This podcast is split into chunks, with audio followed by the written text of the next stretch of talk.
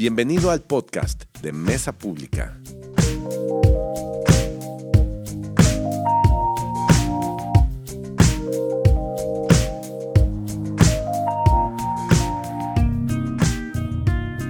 Hola, ¿cómo están? Este, ahorita va a venir el más guapo a predicar, don Memo. Este. Oigan, qué gusto. Están todos de este lado por la lluvia, ¿verdad? Está tremenda. No importa, puedo. La tortícolis me aguanta un poquito de este lado para estar volteándolos a ver.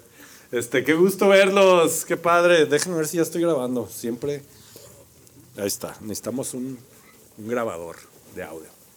Ingeniero. Hoy en la mañana estuvimos orando por porque el Señor nos llenara este, las necesidades y oramos por la tecnología de, de nuestra iglesia para que el Señor nos mande nuevo equipo de sonido y nuevas cosas. Y yo quiero creer que esta lluvia fue profética, así como, ahí está. Entonces, este, vamos a creerle a Dios en eso. Oigan, este, pues bienvenidos, bienvenidos a la mesa pública, la iglesia, y estamos como siempre muy emocionados. Y, y cada domingo lo digo porque de verdad lo siento, me emociona mucho cada domingo que nos podemos reunir. Voy a dar un traguito que nos podemos reunir, salud, este es agua, este, porque nos podemos ver y podemos convivir, podemos escuchar de Dios y a mí me emociona mucho eh, poder juntos escuchar la palabra de Dios, es algo que nos llena, es algo que nos, que nos aviva, es algo que no podemos ni siquiera controlar con nuestras emociones o con, con algo técnico, es simplemente algo que dejamos en manos de Dios que dejamos que suceda y es algo muy padre, es algo que, que pues es un privilegio poder experimentar cada semana y pues cuántos de ustedes eh, festejaron el 16 de septiembre este, es como el. No, ya sé que tú no, Uriel, ya con tu green card y todo el rollo. tú en julio los festejaste. Este, pero ahorita con pandemia, pues no se puede tanto, ¿no? De que ir a la glorieta o al centro o a donde quiera que iban antes y ver la pirotecnia y todo, pero estamos dándole gracias a Dios, recordando este, la independencia también de, nuestro país, orando por nuestro país, por tiempos mejores este, por gobierno, por todo lo que está sucediendo, por los negocios, las finanzas, etcétera, etcétera. Y yo quiero el día de hoy eh, traer como la última parte de lo que, es, lo que hemos estado compartiendo acerca de la mesa en familia, o sea, todo lo que representa eh, estar sentados en la mesa y, como una familia y enfatizar esto, ¿no? Eh, es algo que ha estado personalmente en mi corazón en las últimas semanas de, de ¿Cómo, cómo podemos no solamente llegar a sentarnos a esta mesa donde estamos invitados, que es la mesa del Señor, eh, donde, donde podemos recibir alimento, alimento espiritual, alimento físico, este, compartir eh, tantas cosas, sino también cómo coexistir como familia y, y, como retomar ese significado de familia en estos tiempos tan, pues tan significativos donde aún el término familia ya está un poco disuelto o, está un poco ya como en una dimensión muy, muy lejana para muchas personas, ¿no? Decir familia, este, mucha gente lo asocia ya a, cosas pues con las que está viviendo, ¿no? En, su propia casa, pero queremos, queremos aterrizar bien, bien, bien, ¿qué es, qué es ¿Qué es esta familia en cuanto a, a, Dios? ¿Qué es lo que Dios nos está poniendo sobre la mesa, literalmente, para ser una familia? Una familia no solamente de personas que creemos en Dios, sino realmente cómo nos podemos convertir en familia, todos nosotros. Y, por qué Dios está interesado en esto. Entonces, eh, eh, a, mí me encanta cómo eh, ¿Cómo podemos percibir a la familia, ¿no? En, en, en, nuestro, en, nuestro contexto, ¿no? En nuestro contexto de vida. Eh, quizás, por ejemplo, algunas personas tienen el énfasis en su vida como en el trabajo o en, muchas otras áreas, pero no tanto en la familia. La familia, ah, así como que sí, tengo familia, pero... Ah. Este, o, o, o, algunos otros, como en mi caso, hemos tenido la fortuna de, de, crecer en una familia, como se acuerdan, yo, yo, este, yo les he platicado, crecí en una familia con, somos cinco hermanos y con mis papás y mis abuelas y mis amigos y perros y gatos y una casa muy ruidosa, ¿no? Entonces, este, este, e, este concepto de familia, yo lo quiero aterrizar hoy como eh, que en, la, en la, la, Biblia tenemos, tenemos una, un, instructivo de vida, de familia, que es la Biblia, es la palabra. Es, es, a, a mí me encanta verlo así porque es algo que tenemos al alcance para ver cómo, cómo funciona la familia. Yo, lo, yo, yo estuve pensando mucho en, esta semana y, y, me puse a armar unos legos ahí con Isaac. A Isaac le encantan los legos y este... Y como saben, mi esposa le encantan las fiestas, le, le, encanta buscar pretextos y ya Don Rana se nos llenó de café. Perdón, nadie se dio cuenta, Don Rana. este, y, y, y, estaba leyendo, lo, eh, eh, estaba ahí con, con, ah, le estaba diciendo, a mi esposa está buscando un pretexto en el universo para festejar y ahora, como viene el cumpleaños de Isaac, ayer empezaron los festejos, o sea, el próximo domingo es el cumpleaños de Isaac, pero ya ayer empezaron los festejos, entonces ayer abrió un Lego, entonces estábamos viendo ahí, tiene su instructivo, ¿no? Entonces tú puedes armar el Lego intuitivamente y quién sabe si lo logres armar sin el instructivo, quizás lo puedas armar, te tardas años, pero tienes un instructivo y vas uniendo las piezas, se van uniendo. Oye, el color rojo con este y ta, ta, ta, ta, ta. Y, yo veo la Biblia como este instructivo y, sobre todo en eh, hablando acerca de la familia, ¿no? ¿Cómo funciona la familia? A mí me hubiera gustado que nos diera... Eh, eh, haber descubierto o haber tenido un instructivo de la familia, ¿no? Cuando te casas, ¿no? Este, viene aquí tu instructivo, mira, ya te, ya te casaste, felicidades, aquí está el instructivo, mira, la esposa funciona así, el esposo funciona así, la suegra funciona así, el suegro funciona así, ta, ta, ta, ta, ta, ta, ta, ah, ya vas armando tus piezas. No lo tenemos así, pero tenemos este gran instructivo que es la palabra de Dios que nos funciona y funciona muy bien, de verdad. Entonces, eh, vamos a, seguir eh, eh, eh, pues, escuchando o, aprendiendo acerca de la familia de Dios. Y la familia de Dios viene precisamente en la palabra desde el principio de la Biblia. Viene, se, se empieza a gestar esta familia. El libro de Dios, la Biblia, es, es el, como les digo, es el instructivo y se trata de la familia de Dios. Es la historia de la familia de Dios que se sigue escribiendo hasta el día de hoy. O sea, tú cuando ya cierras tu Biblia en el último de, de Apocalipsis, todo, no se terminó ahí. O sea, la, la, la, historia de esta familia está el día de hoy en tu casa sucediendo, en tu familia, eh, ya sea que tú seas creyente o no seas creyente, este, Dios está en cada familia y está escribiendo esta historia en cada casa. Y, y, y, vemos desde Génesis, que es el primer libro, es el, es el, libro donde todo sucedió, donde, disculpen el audio, hoy tenemos unos retos con el audio, entonces no crean que soy yo, es, es el audio que está apagando. Este, como les dije, ya oramos por un equipo nuevo de sonido, entonces Dios nos va a mandar algo, ¿ok? Este, entonces está Génesis, el inicio, cómo empezó la tierra, cómo empezaron los humanos, cómo, cómo, cómo se creó todo y hacia dónde vamos, ¿no? Es como eh, eh, yo he visto mucho en el Discovery Channel de que ponen este, eh, las teorías de cómo empieza la humanidad y, y mucha gente muy, muy profunda y muy, este, muy estudiada y, y, tienen unas, unas, este, unas teorías de hacia dónde vamos y el universo y todo esto. Pero cuando tú ves en Génesis, empiezas a ver cómo se empieza a formar esta familia de legos, ¿no? Cómo se empieza a unir una pieza tras otra a lo largo de toda, de toda la Biblia. Es, es la familia de Dios. Y yo quiero leer esta parte. Voy a empezar, tengo varios versos, pero están muy padres. Se los prometo que están muy, muy padres. Voy a empezar con Génesis 12. Aquí es el inicio. Ya pasó Adán, Eva, todo este, todo este inicio que la mayoría hemos escuchado. Pero aquí está hablando ya de Abraham.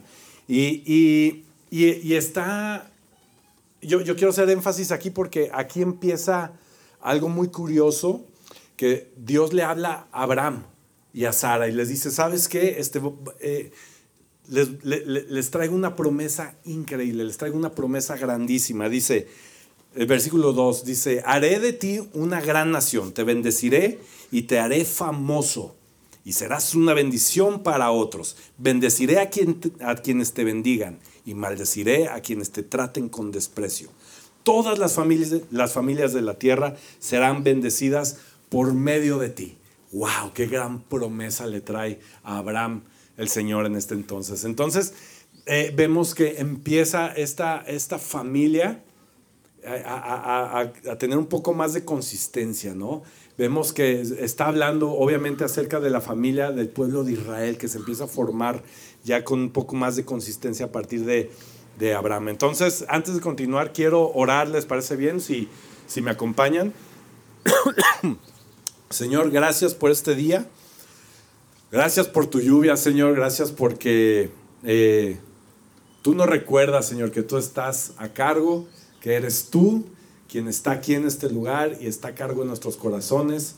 Padre, tú nos has dado gente increíble que nos ayuda a que este lugar se vea mejor, a tener café, a tener cables y todo esto, pero sin ti y sin tu presencia, nada de esto sería eh, exitoso, Señor. Todo sería en vano, Padre.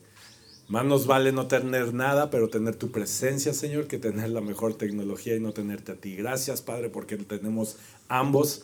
Y yo te pido que en esta mañana hables a nuestros corazones, Señor, de una manera genuina, Padre, de una manera que podamos escuchar tu voz y que consideremos que el gran Señor, creador de todo, nos está hablando a cada uno y nos está haciendo parte de su familia. Gracias, Padre.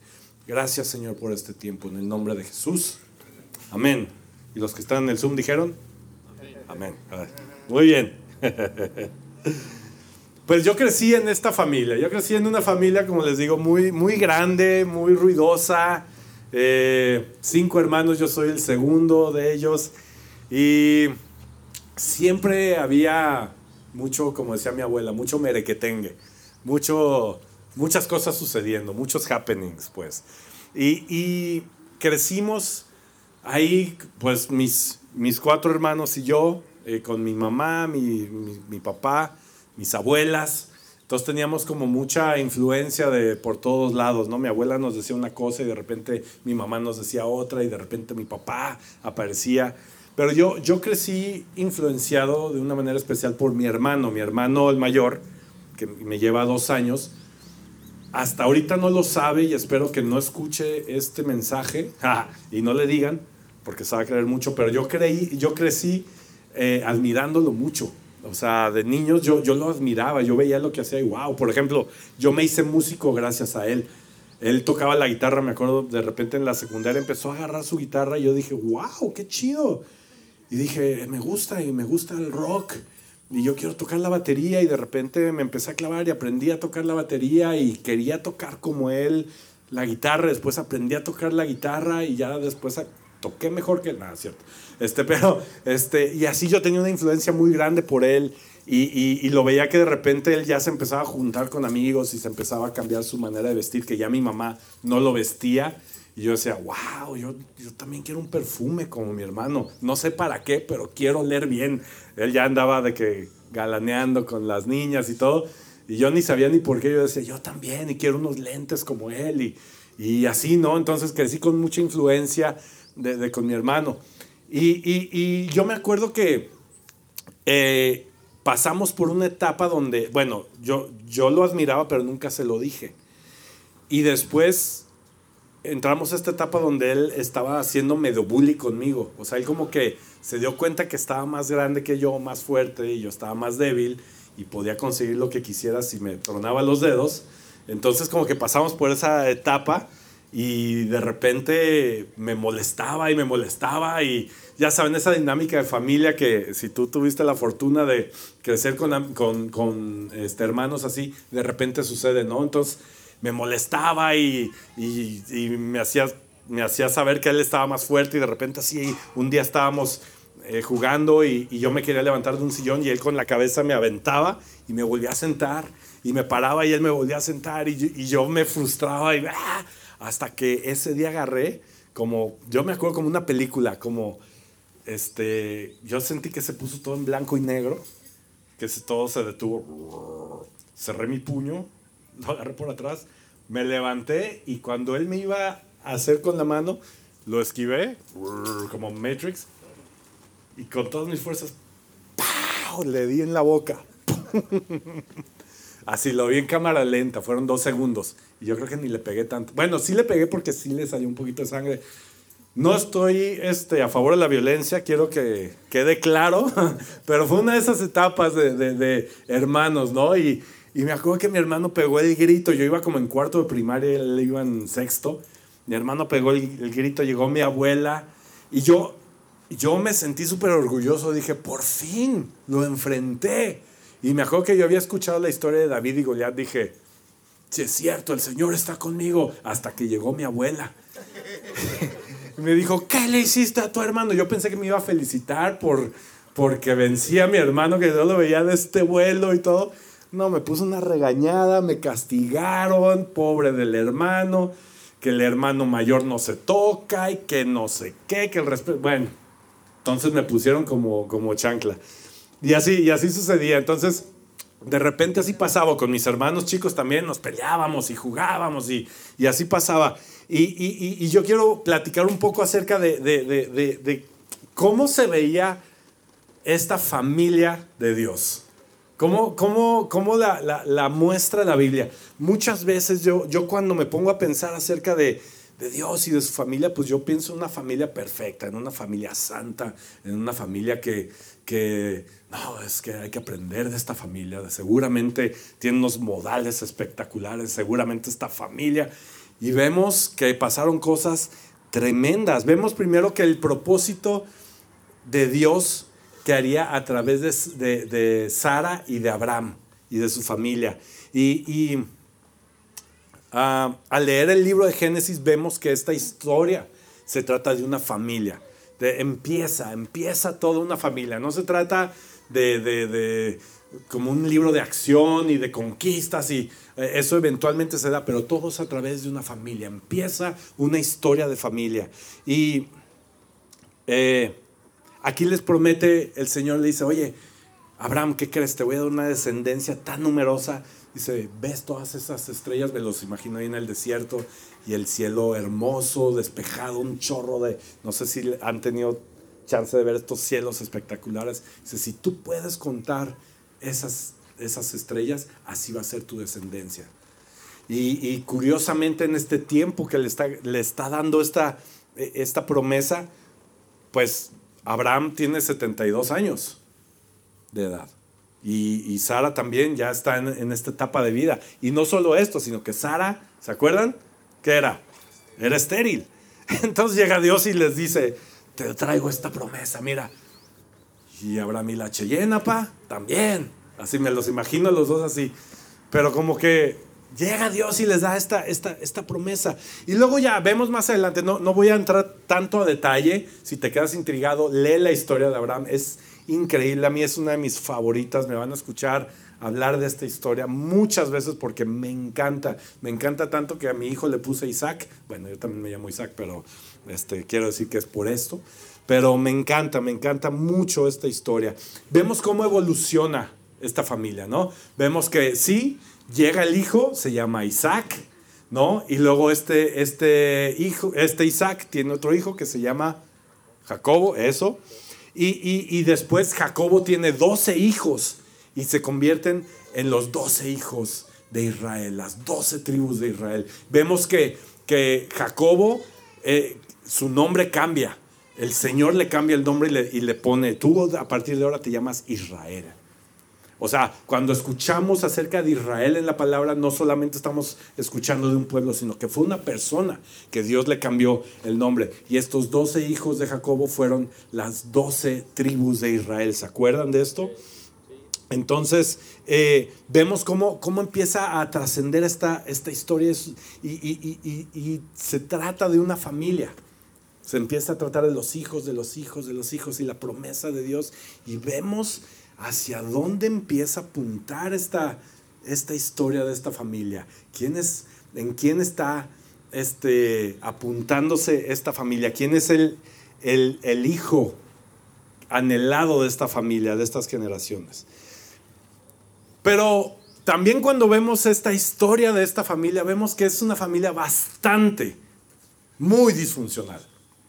Muy disfuncional. Vemos cosas, o sea, tú te clavas leyendo y, ves cosas que dices, ay, jole, cosas terribles sucedieron. O sea, vemos, eh, por ejemplo, Abraham este, ofrece a, Sara como esposa del, del, faraón, ¿se acuerdan? Llega eh, este, el faraón le echa el ojo a la esposa y Abraham se aterra y dice, oye, no nos vayan a matar por, porque estás tan, tan bonita, mi amor.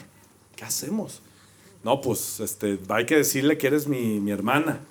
Y entonces el cuate se la ofrece como esposa y ¿qué, y qué sucede, no? un, desastre, el Señor manda plagas, se enoja, empieza a destruir al faraón y el faraón le dice, oye, me hubieras dicho que era tu esposa, vete de aquí, tú sácate de acá. Este, vemos aún antes, ¿no? La, eh, este, la, ascendencia de, de, de, Abraham, o sea, Caín y Abel, o sea, un hermano mata al otro, o sea, eso es parte de su familia. O sea, vemos que pasan cosas terribles. Vemos a, a, a, a Jacobo, el hijo de Isaac, este, pues, pues, ¿cómo era el cuate? Era mentirosillo, ¿no?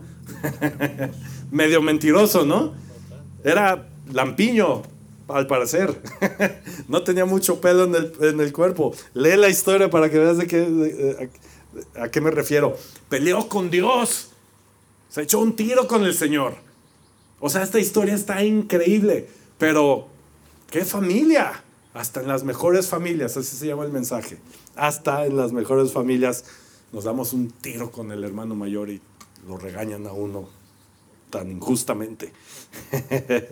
Pero aún así leemos que Dios quiere usar esta familia para bendecir al mundo.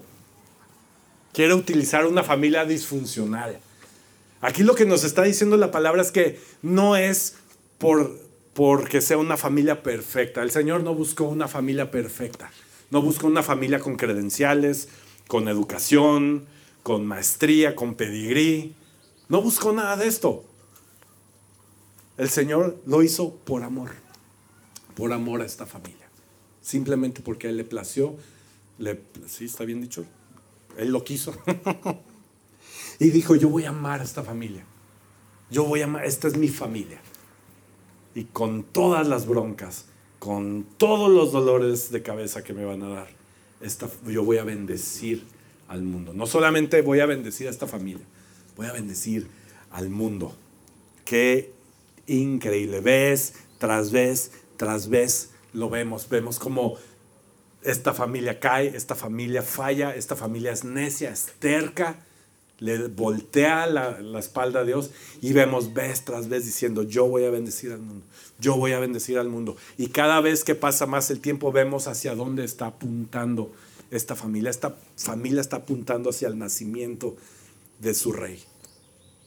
Desde el inicio, desde Génesis, vemos que el Señor está apasionado por esta familia porque va a nacer su rey. Es, una, es la promesa para la humanidad y estamos esperando la llegada de este bebito al mundo que es Jesús.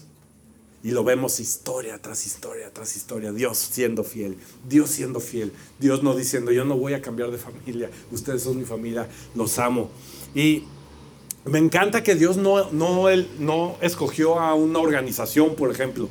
No escogió a un imperio para, para bendecir al mundo, ¿no? Que, que es lo que a lo mejor se pudo ver eh, esperado en la historia, ¿no? Dios utilizó a, este, esta, a los mayas, ¿no? Con sus tremendas pirámides. Hoy estaba hablando con Isaac, le estaba explicando un poquito de la conquista de México y cómo este, por el 16 de septiembre y nos estábamos estacionando aquí y acabamos la historia y le dije, y por eso festejamos la independencia. Y me hace, ah, papá, viva México. yo, viva, hijo, eso.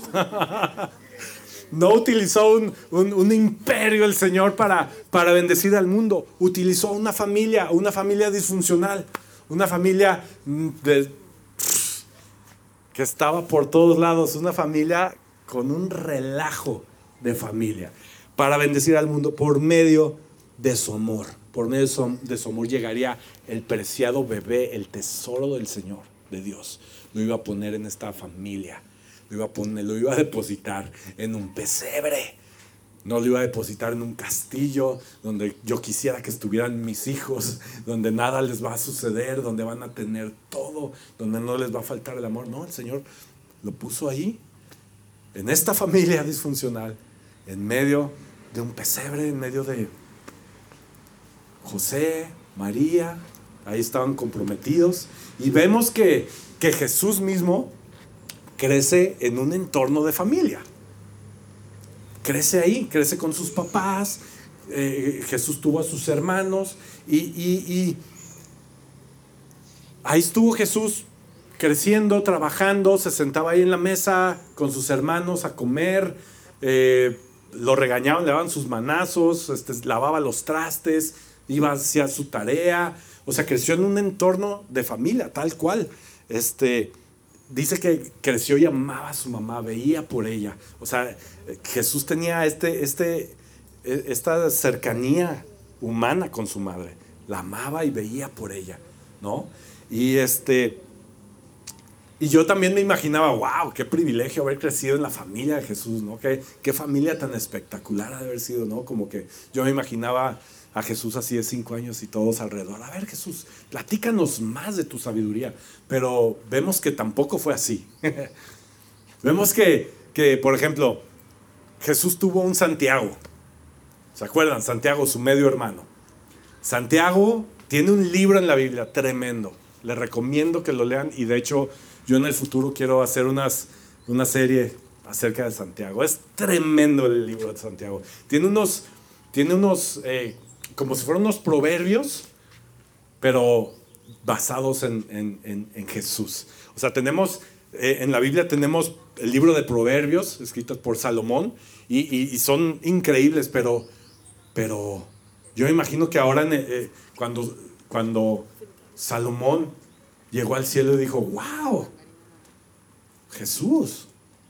O sea, tú eres la sabiduría. Tú eres tú eres el que le da razón al mundo. O sea, lo que estoy tratando de decir es que sí, tú, hubo un hombre muy, muy sabio, pero, pero aquí está Santiago escribiendo unos proverbios basados en Jesús, en la verdad, en lo que Jesús vino a hacer. y es un libro espectacular. Entonces, está aquí Santiago en la familia de Jesús. Y no sabemos mucho, no sabemos cómo crecieron, no sabemos si tenían literas, si jugaban juntos, si se vestían de, si compartían la ropa, no, no, si se la llevaban chido ahí, de que en la, a la hora de la comida contaban chistes, no sabemos nada de eso. Lo que sí sabemos es que Santiago no creía en Jesús. ¿Sí sabían eso? Santiago, su medio hermano, no creía en el ministerio de Jesús. Es decir, Santiago no creía que Jesús era quien él decía que era. Imagínense esto. Imagínense para Santiago llegar a su casa y tener a su hermano mayor y que su hermano mayor diga, yo soy Dios, soy tu Señor. y Santiago así, estás loco, man. sácate por allá. Y, Jesús vivió con ese, ese drama familiar. Jesús vivió con, esto. Imagínense el dolor para María de ver esta, ah, estos dos hermanos que no se la llevan tan bien y, ay, Santiago, es que, pues sí, tu hermano es Dios. Oh, mamá, ya no me diga, estoy harto que me digan que mi hermano mayor es Dios y que él es sabio y que, o sea, este cuate no creía en Jesús. Qué increíble, ¿no? Aquí en Juan 7:5 dice, pues ni siquiera sus hermanos creían en él. Está hablando de Dios, ¿no? Ni siquiera sus hermanos creían en él. Imagínense esta, esta interacción familiar con Jesús. ¿Cómo, cómo era, no? Eh, Santiago, Jesus, ¿qué onda? Oye, ¿te cuento el milagro que hice? No, no me interesa. ¿Quieres que ore por ti, Santiago? No, estoy bien se van a dormir que este vato. Y Jesús, chale, mi hermano. Y Santiago, este cuate, mano, dice que es Dios. Entonces vemos que e, e, esta interacción, esta interacción tan rara y tan ah, áspera, sucede cuando, Dios, cuando Jesús está ya en su ministerio. Él ya está trabajando, él ya está haciendo milagros, está predicando, está sanando enfermos, está, están pasando cosas maravillosas y llega a su casa y tiene esta piedrita en el zapato de que sus hermanos no creen en él. Qué gacho, ¿no? Y, mientras vemos afuera a Jesús, afuera de su casa predicando y diciendo, eh, empieza a predicar y empieza a decirles quién es Dios, Dios todopoderoso, Yahvé, santo, Dios de todos los ejércitos. Y, el mensaje de Jesús es un mensaje de familia. Es un mensaje familiar. Le dice, sí, este Dios del que han escuchado, perdón, traigo aquí como algo que me está dando comezón. Este, este Dios que han escuchado, este Dios santo, este Dios de los ejércitos que ustedes conocen, eh, ustedes pueden orar, papi, papi, ¿se acuerdan? Hemos, hemos hablado de esto. Y Jesús empieza a cambiar la perspectiva de la gente de un Dios tan grande, tan majestuoso, tan que sí lo es, pero Jesús les, les dice, sí, ese es nuestro Dios, pero adivina que es tu papá, es mi papá. Los discípulos le, dicen, ¿cómo oramos, Señor? Y dice, sí, yo les voy a enseñar. Padre nuestro, papá, papi, lenguaje familiar. Aquí sigue, el Señor está afuera trayendo un lenguaje familiar. Y, les dice, pasen de, buscarlo como santo, búsquenlo ahora como Abba, como papi, papito, bonito.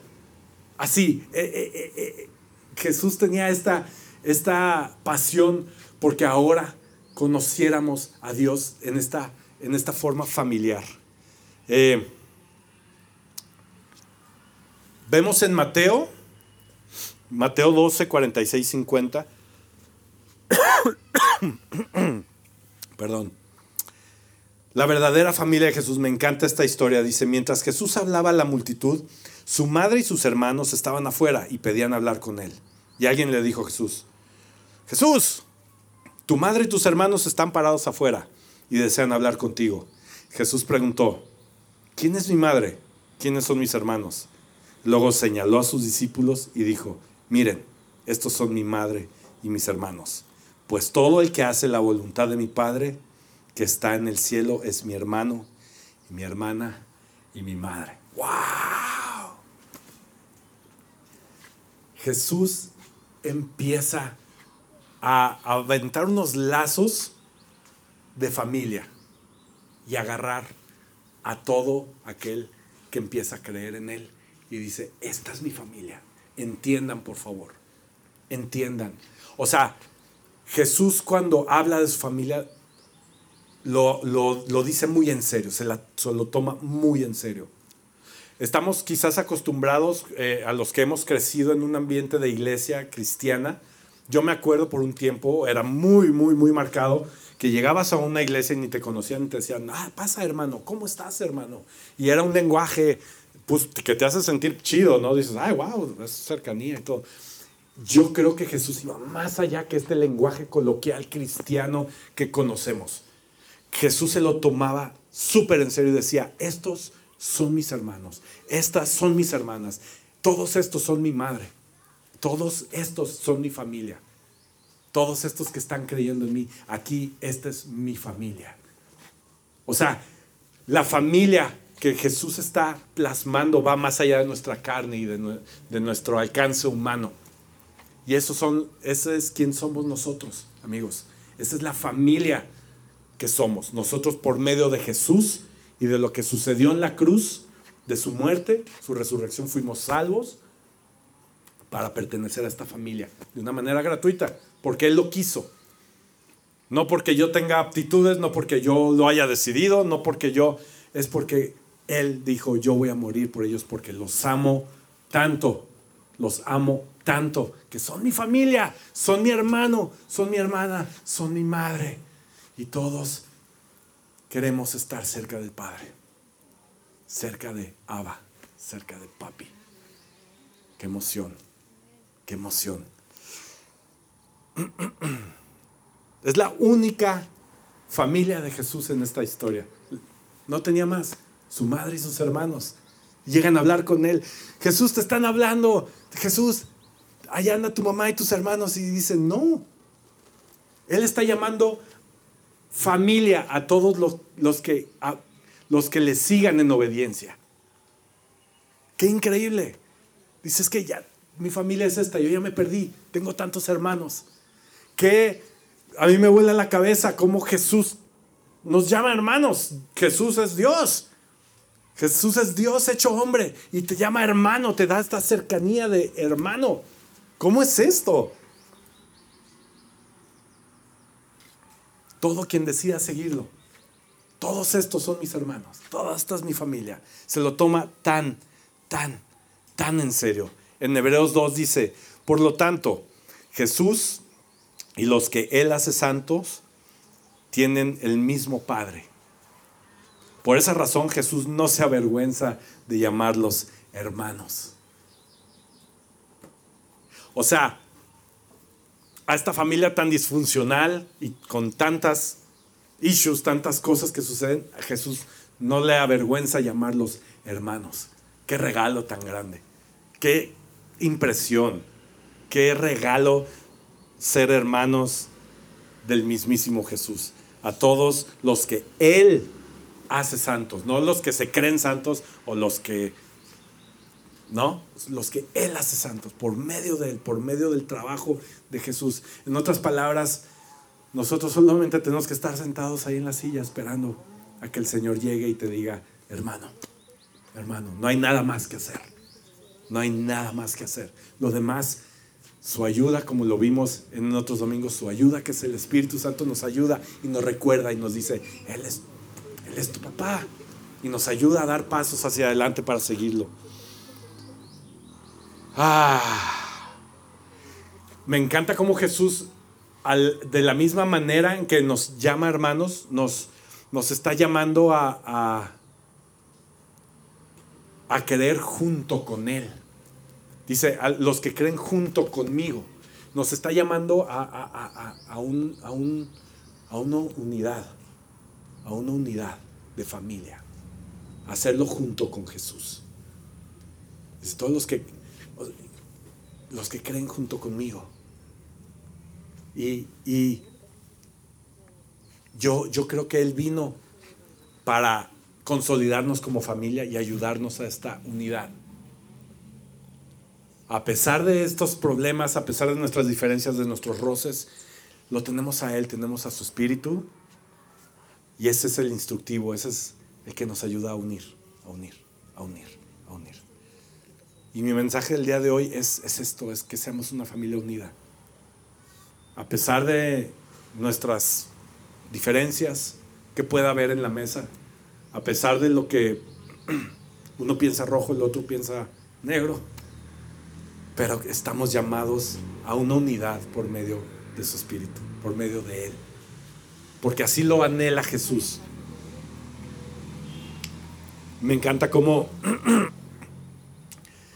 después de que muere Jesús y resucita, me encanta esta parte de Corintios que dice, Corintios 1, 15, 7 dice, después, o sea, después de que resucitó, Jesús estaba haciendo varias apariciones después de que, después de que muere. Y dice, después se apareció a Santiago y luego a todos los apóstoles. Y aquí en esta parte, gracias amor, eh, me, llama mucho la atención, se apareció a Santiago y luego a los apóstoles. O sea, no, no puso la Biblia, se le apareció a todos, a su familia, o se le apareció simplemente a sus apóstoles, se le apareció a Santiago y luego a sus apóstoles. Híjole, se imaginan, eh, eh, eh, quiero que usemos la imaginación, ¿cómo les habrá ido a Jesús y a Santiago en esa vez? Se aparece Jesús y está Santiago y lo ve. Y le dice, Santi, hola. Jesús, hola. Soy yo. Soy yo, Santiago. Sí, eres tú eres tú, Señor. eres tú, mi Señor. Y en ese momento hay una reconciliación en la familia del Señor tan grande que la Biblia lo pone, se le apareció a Santiago primeramente, a su familia y a sus discípulos. El deseo de Jesús de tener esta unión familiar. Él simplemente pudo haber muerto y, y Santiago seguramente estaba, wow. No, pues yo creo que sí era. No, regresó por su hermano y le dijo, aquí estoy, Santiago, soy yo, soy tu Señor. Y Santiago dijo, si eres, si eres, si eres. Y tan si eres que hizo un libro completo hablando del Señor, de las maravillas del Señor, de Jesús, de su hermano, pero principalmente de su Señor. De quien Él negaba. ¿Y cuántas veces nos ha pasado esto? Que podemos negar nuestra fe, podemos negar, no, Dios, oh, es que esto no es para mí, Dios, yo, yo, no, no, no, no es para mí. No es para mí la, Biblia y, Dios y todo. No te preocupes, no te preocupes. Dios sabe. Dios te hizo. Dios sabe qué onda con tu corazón. Para Él no es nuevo esto. Para Él no, no es, no es algo extraño ni se agüita. Él sabe. Él sabe que tú sabes. y Él quiere unir a su familia. Él quiere la unión de esta familia. Está apasionado porque esta familia disfuncional termine unida a través de Él, a través de reconocer a Dios y decir, ok, si eres Dios. la prioridad de Jesús fue la unión con Santiago. Impresionante, impresionante. Vemos esta, esta pasión de Jesús por la unidad. Y, vemos más adelante, ya voy a terminar, en Juan 17, versículo 20. Aquí está antes de ser crucificado el Señor. No sé si quieres pasar, Kat, ¿se puede? Este, antes de ser eh, crucificado, el Señor está orando por nosotros. Está orando por sus discípulos, por sus amigos, por su familia. Y yo quiero que te incluyas en esta oración, ¿va? Dice, no te pido solo por estos discípulos, sino también por todos los que creerán en mí por el mensaje de ellos. Aquí está pidiendo directamente por nosotros. Dice, te pido que, que todos sean uno, así como tú y yo somos uno. No está pidiendo salud, no está pidiendo dinero, no está pidiendo otra cosa, está pidiendo, lo primero que está pidiendo es, te pido que todos sean uno, así como tú y yo somos uno. Es decir, como tú estás en mí, Padre, y yo estoy en ti. Y que ellos estén en nosotros para que el mundo crea que tú me enviaste. Les he dado la gloria que tú me diste para que sean uno, como nosotros somos uno, lo reitera ahí yo estoy en ellos y tú estás en mí. Que gocen de una unidad tan perfecta que el mundo sepa que tú me enviaste y que los amas tanto como me amas a mí. Yo me quiero quedar con esta oración aquí. Que captemos lo que Jesús está queriendo para nosotros. De entrada está pidiendo que recibamos el mismo amor que Jesús recibió de parte del Padre. Imagínense esto. Imagínense esto que dice, de tal manera amó Dios al mundo, de tal manera lo amó, que mandó a su Hijo, su Hijo, su Hijo preciado, para arriesgar y ver si hay un chance de que estos hijos voltearan a verlo. Lo arriesgó todo. Fue tanto su amor que nos mandó a su Hijo. Y dice Dios que amaba tanto a su Hijo. Amaba tanto a su Hijo cuando se bautizó.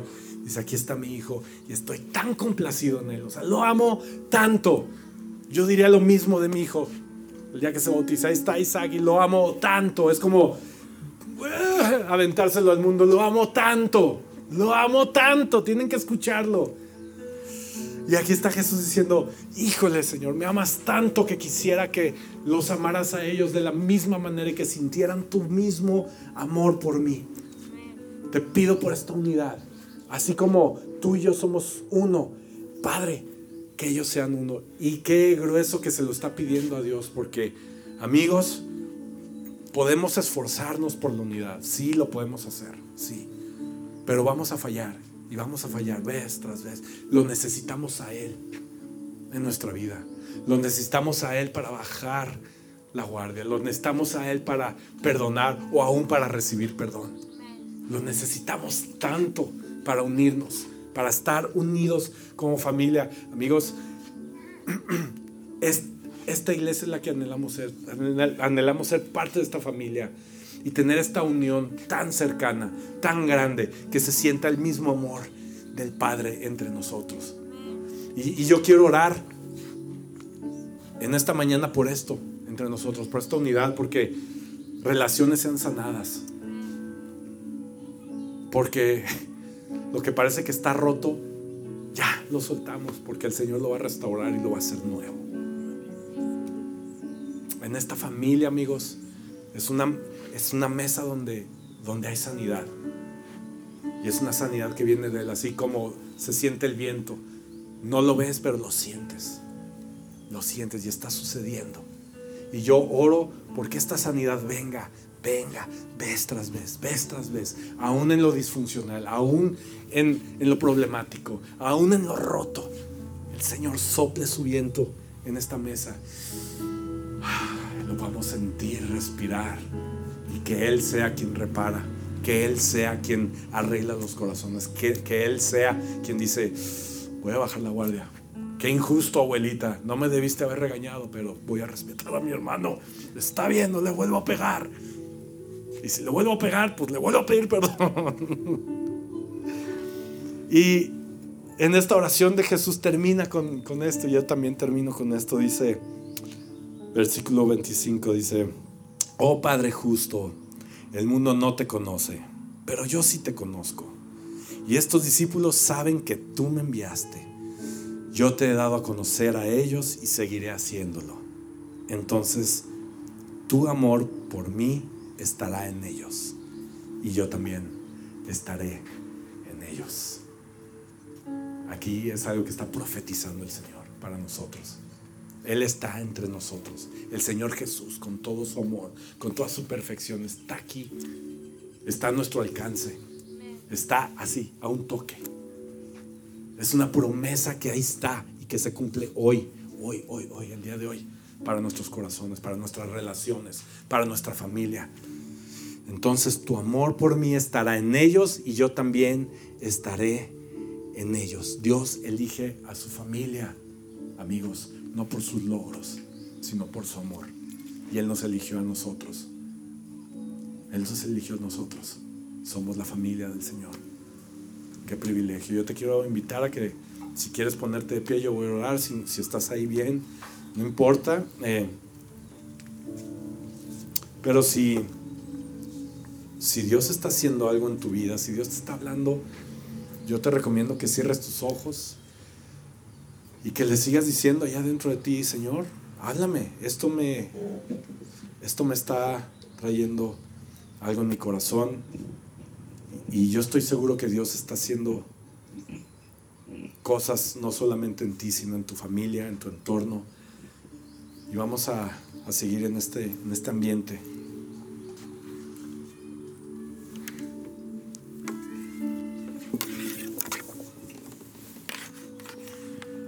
Padre eterno, Gracias por tu palabra, Señor. Gracias por este instructivo que tenemos, Señor, que es la Biblia, Señor, que es la palabra inspirada por ti, Señor. Gracias, Padre, porque podemos ver vez tras vez estas familias que tú elegiste, Señor, para bendecir al mundo. Gracias porque vemos que tu promesa es la que nunca falla en esta familia, en esta historia. Gracias porque vemos que tu fidelidad es la que se mantiene y la que mantiene a esta familia. Gracias porque tú cumples, Señor. Y tú cumples todo lo que, lo que nos prometes y, y nos prometes vida y vida en abundancia. Nos prometes cosas para nuestro bien, Señor. Y hoy estamos aquí diciéndote, Padre, yo lo quiero tomar. Si tú crees que esta palabra es para ti, te, invito a que cierres tus ojos, levantes tus manos, le digas, Señor, yo quiero esto. Lo necesito, te necesito. Necesito en mi vida, te necesito como pegamento, como instructivo, Señor. Necesito unir estas piezas en mi casa, con mis hijos, con mis padres, con mis vecinos, con mis amigos, mis relaciones, Señor, conmigo mismo. Necesito perdonarme a mí mismo. Necesito restaurar mis relaciones, Señor. Te necesito a ti, yo no puedo. Llevo años cargando con esto y esto te lo entrego a ti porque tú ya pagaste por esto en la cruz. Lo reconozco. Y al momento en que lo reconoces, te conviertes en un familiar y en un hermano de Jesús. Padre, te pido por estos corazones, Señor. Por todos estos corazones que están aquí pidiendo por esto, Señor. Que tú los escuches, que tú nos, nos tomes, Señor. Y queremos ver estos milagros que vienen de ti.